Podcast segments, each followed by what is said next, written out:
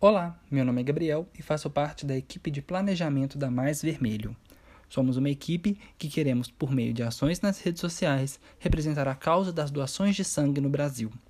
No podcast de hoje, o tema será população LGBT+, versus doações de sangue.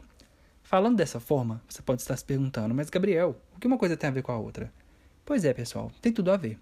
Infelizmente, esse é um assunto que ainda causa muita polêmica no Brasil, e hoje eu vou explicar para vocês o porquê desse assunto ser tão polêmico.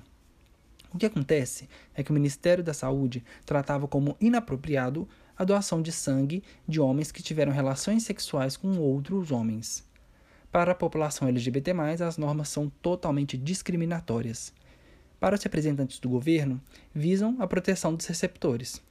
Com essa, entre aspas, proteção do governo, os estados deixam de arrecadar centenas de litros de sangue todos os anos. Sangue esse que seria usado para salvar a vida de todas as pessoas, independente de classe, cor, religião, gênero ou orientação sexual.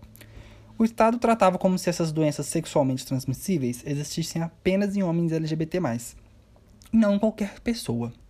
Afinal, né, basta estar vivo e desprotegido que essas doenças podem te atacar.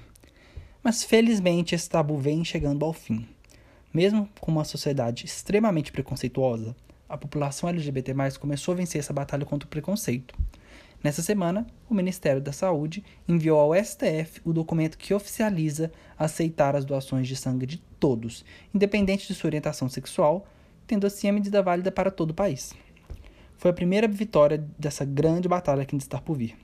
O que não podemos fazer é deixar de lutar por essa causa. Afinal, salvaremos mais vidas juntos e acabaremos com o preconceito. Muito obrigado e esse foi o podcast de hoje.